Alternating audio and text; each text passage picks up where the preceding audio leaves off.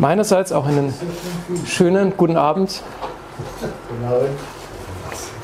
Und ich freue mich heute als Techniker einen Vortrag machen zu dürfen über Ökosozialismus, was ja eigentlich aus dem Bereich der Politikwissenschaft stammt. Ich habe mich aber redlich bemüht und ich freue mich dann danach auch aufs Feedback. Zuallererst beginnen wir erstmal mit der Begriffsdefinition.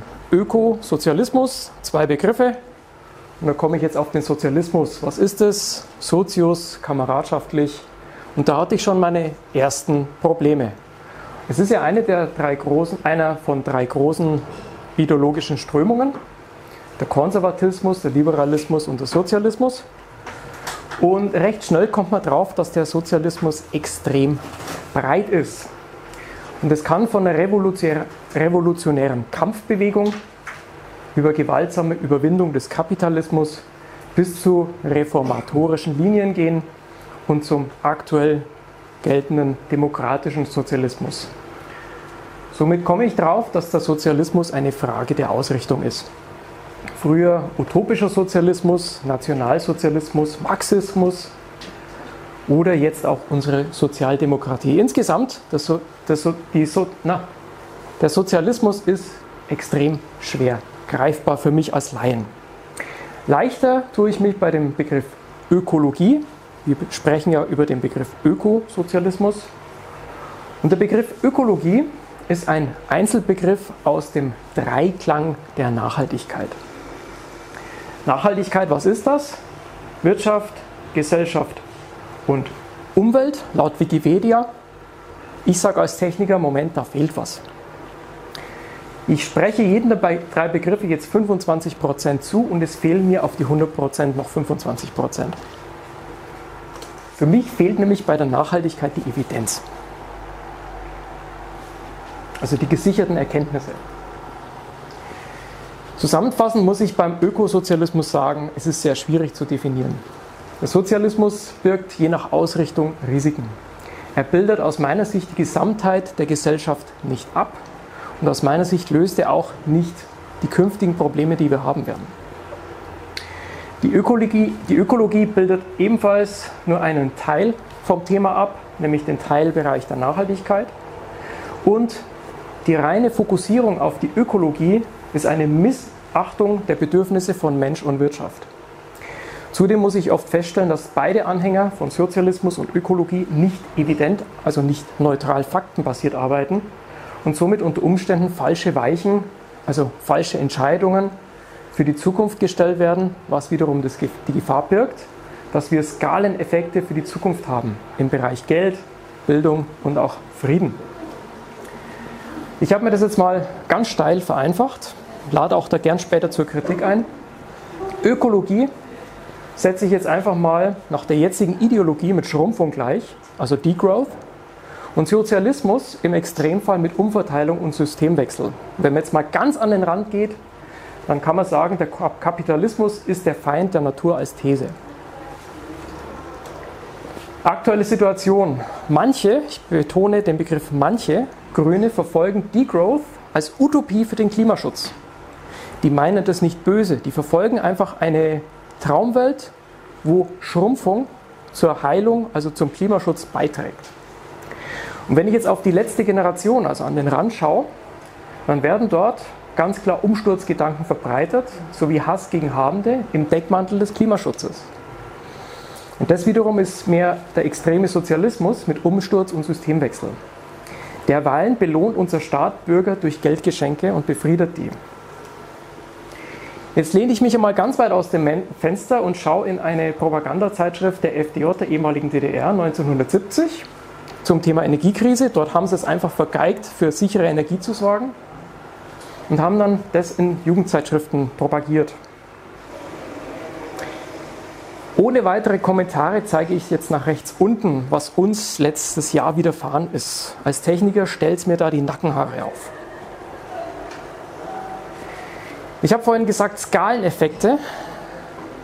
Wie komme ich da drauf? Wir haben eine Idee der Schrumpfung, eine, ein positiver Gedanke von manchen Grünen. Wir haben eine Kapitalismusfeindlichkeit durch Renderströmungen. Wir haben den Hang zur Umverteilung durch immer mehr Steuergeschenke und Wir vergessen vollkommen die Demografie. Wie viele Leute in den nächsten Jahren in den Ruhestand gehen und in der Wirtschaftsleistung fehlen werden. Plus ein Rückgang individueller Leistungsgesellschaft durch staatliche Geschenke, plus Abwanderung, die wir jetzt noch gar nicht messen können. Und es wird zu Skaleneffekten für Steuereinnahmen und dem Frieden in Deutschland führen. Das ist meine Behauptung. Und nun stelle ich mich kurz selbst vor. Am Bahnhof Neiler habe ich dieses Bild aufgenommen und das hat den Grund, dass ich in Neiler 1982 geboren worden bin. Ich wohne jetzt in Rostal, aber bin 82 in Neiler geboren worden und das ist in der Grenznähe zur ehemaligen DDR, acht Kilometer. Das ist übrigens auch da, wo der Fluchtballon runtergekommen ist, 1979. Eine spannende Geschichte. Ich bin aufgewachsen zwischen Grafenwöhr und der ehemaligen CSSR, das heißt, ich hatte vor mir die Amerikaner und hinter mir den Schutzwall. 1999 habe ich dann als Tellerwäscher und Schichtarbeiter angefangen, umgelernt. Dann 2000 meinen Zivildienst in Rummelsberg absolviert und habe 2007 ein Unternehmen gegründet mit dem Startkapital von 20 Euro. Heute bin ich Fachpartner für Industrie und Universitäten. Kurze Vorstellung, was mache ich beruflich? Ich befasse mich seit Kindheit an mit dem Gedanken Elektronik und wie kann man Dinge optimieren und es auch noch im Gedanken der Nachhaltigkeit machen. Es war mir so Zufall, dass ich da reingerutscht bin. Ich repariere viel. Ich habe schon damals mit drei Jahren den Radio von meiner Oma zerlegt, zum Leidwesen von ihr. Dann später den Schallplattenspieler, war sie auch nicht gerade begeistert. Und mein Ziel ist heute, dass ich nachhaltig Geräteparks in Kliniken erhalte, zur Verzögerung von Neubeschaffung beitrage, die Lebensdauer verlängere und inzwischen sind wir so weit, dass wir auch Reparaturen und Wartung vorhersagen können. Das beginnt erst, aber wir können, das ist auch die, das Thema Predictive, was du das letzte Mal hattest, Daniel, wir können in gewissen Rahmen vorhersagen, was an Reparaturen und Wartungen kommt. Mit dem Ziel, Material und Kosten einzusparen und damit komplett nachhaltig zu sein. Ja, ich bin dann umgesiedelt nach Rostal ins Gewerbegebiet und zur gleichen Zeit hat der Nachbar vor uns die Firma Dataform das Grundstück gekauft und wollte darauf für 60 Millionen Euro Investment ein Grundstück bauen. Also ein, ein neues Unternehmen errichten, um drei Standorte zusammenzufassen. Die Idee war 4 Megawatt Solar Peak, 30 Hektar, hm, wie sagt man, 30 Hektar Flora und Fauna drumherum, komplett nachhaltiger Referenzbetrieb mit Alleinstellungsmerkmal in Bayern.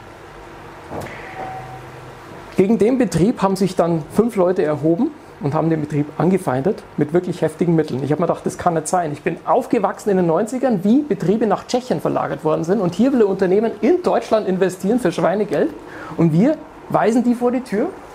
Also gegen Kapitalismus und Fortschritt in einem Ort mit 80% Auspendlerquote, wo wir Arbeitsplätze am Ort bräuchten.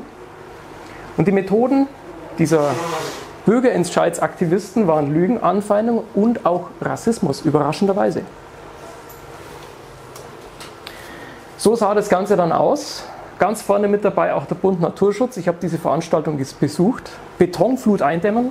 Es war wirklich krass, was da gesagt worden ist. Und der Herr Referent hat dann auch ein Beispiel aus Oberfranken gebracht. Dummerweise habe ich in der Nähe gewohnt und habe öffentlich widerlegt. Das hat mir gar nicht gut getan und es ging dann so weit, dass Eltern aufgestanden sind mit mich auf die Finger gezeigt, mit mich auf den Finger gezeigt haben und gesagt haben, schaut her Kinder, das ist der Mann, der dazu beiträgt, dass eure Zukunft zerstört wird.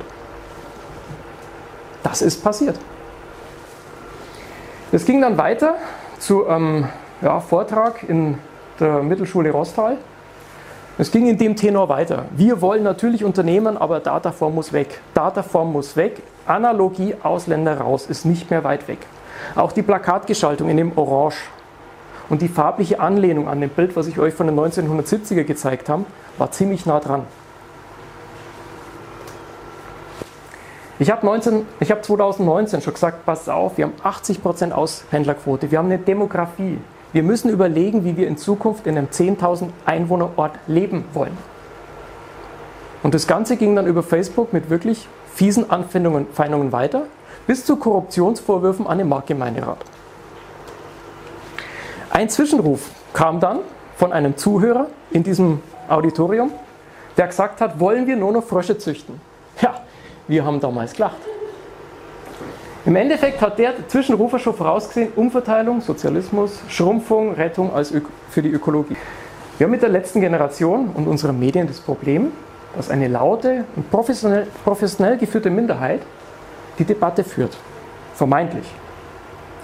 Wir haben durch Lockdowns und Lehrermangel Bildungsdefizite. Manche wissen es einfach nicht besser und glauben diesen Scharlatanern. Wir haben eine Gewöhnung an staatliche Hilfe durch Pandemie und Bürgergeld und jetzt geben wir auch noch jedem 18-Jährigen 200 Euro in die Hand. Jeder fünfte Jugendliche neigt zu psychischen Problemen, speziell im Angst- und, und Autoaggressionsbereich. Ich arbeite in Psychiatrien und weiß, wovon ich spreche. Diese Jugend, die hier reinkommt, ist extrem leicht zu greifen für Ränder. Rolle der Medien. Wir haben einen Druck auf Schlagzeilen. Wir haben Inkompetenz zu Lösungen und Chancen. Wir haben eine mangelnde Qualität der Berichte. Und die German Angst, denke ich, ist international bekannt. Was wir nicht haben, ist ein lösungsorientierter Journalismus, der Mut macht und nach vorne blickt und der auch qualifiziert ist. Die Rolle der Gewerkschaften. RBB 24, Mai-Demo. Ich möchte jetzt nicht zu sehr auf die Gewerkschaften draufhauen, weil hier auch nur zugunsten der Schlagzeile die Extreme vorgeführt werden. Ich weiß, dass die Mehrheit friedlich ist. Aber diese Ränder bevorzugen den Sozialismus vor dem Kapitalismus und verwenden Worte wie Brennen und Molotow-Cocktail öffentlich. Ich finde es im Zeitalter der Gleichberechtigung ungerecht.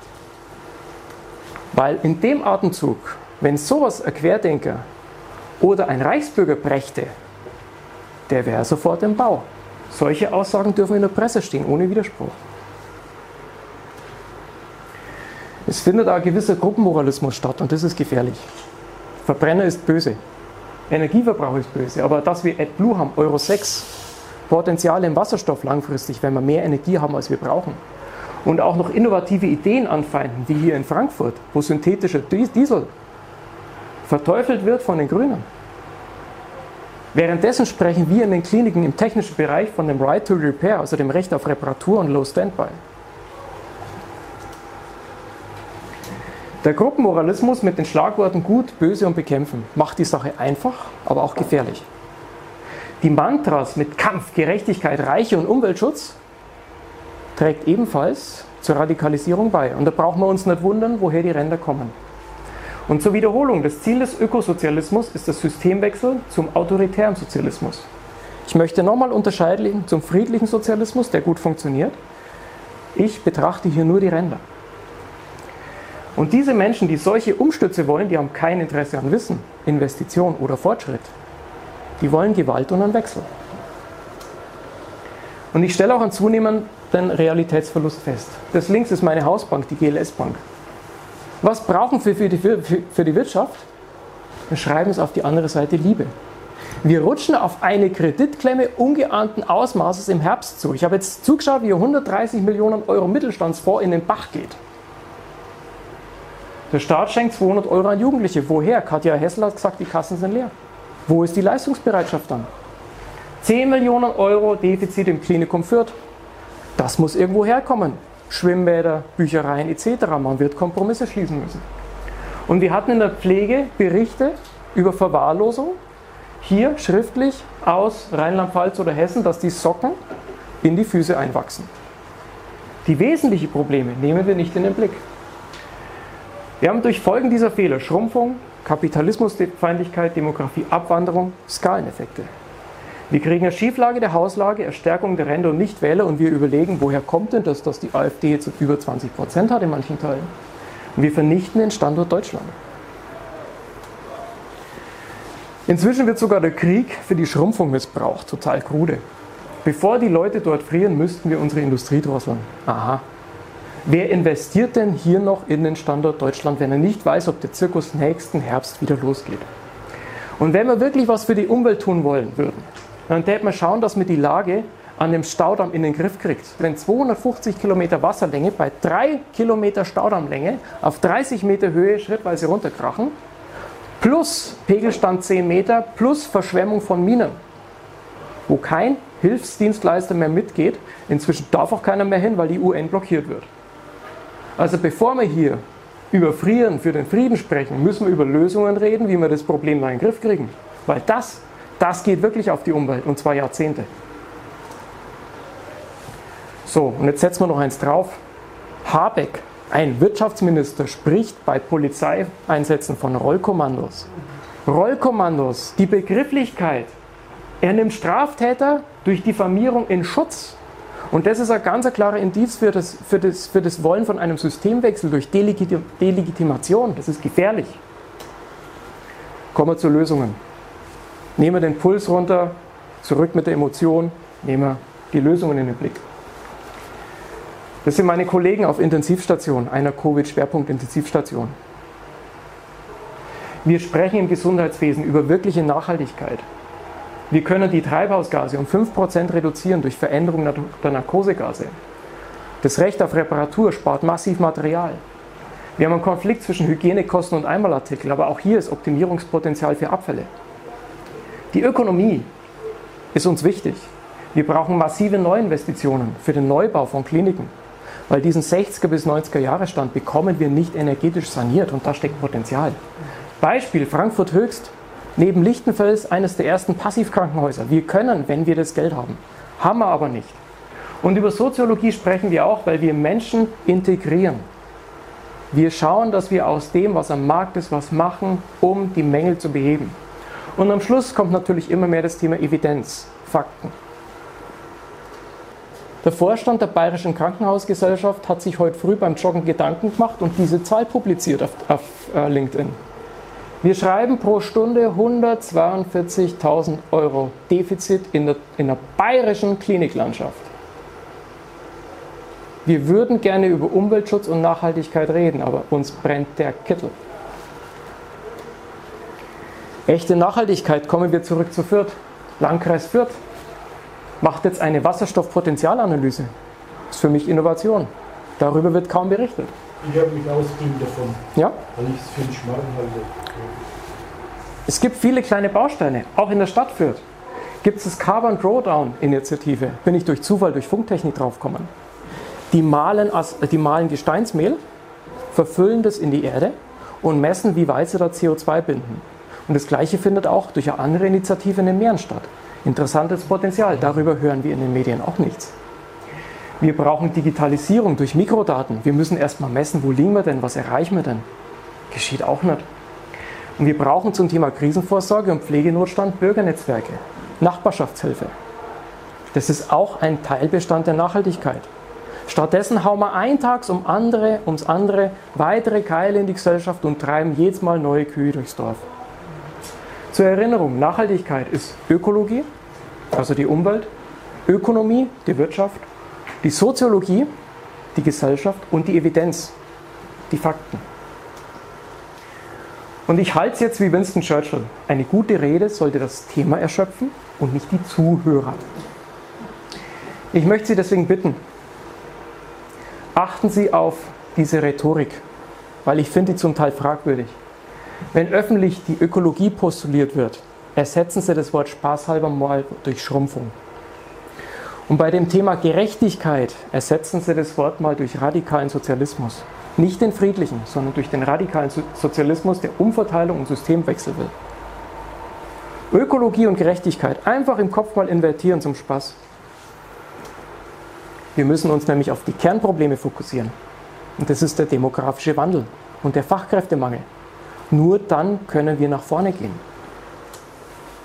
Ähm, das war übrigens gerade im Herbst 2022, während das Energiesparen postuliert wurde, die Plakataktion vor der Diakonie. Und ich möchte nicht wissen, wie viele Rentner, und, wie viele Rentner bei 16 bis 19 Grad in ihren Wohnungen gefroren haben. Aus Solidarität oder wegen Geldmangel. Und nun zum Schluss die letzte Folie. Ich denke, wir müssen uns auf die Kernprobleme konzentrieren. Wir müssen es erkennen, wenn das Wort Ökologie missbraucht wird. Auch ich bin für nachhaltige Lösungen, aber gegen Missbrauch von Stichworten. Wir brauchen die Nachhaltigkeit als Ganzes. Wir müssen statt der Umverteilung wieder Leistung belohnen. Natürlich auch für die Schwächeren da sein. Aber wir müssen wieder anfangen, Leistung zu belohnen. Wir brauchen mehr Bildung und damit auch mehr Fachkräfte. Und das auch in Medien und Politik, weil da sehe ich große Defizite.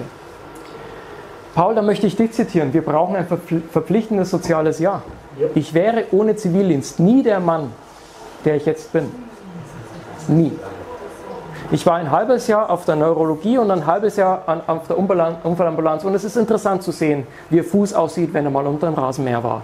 Oder wie ein Epileptiker vor einem kollabiert.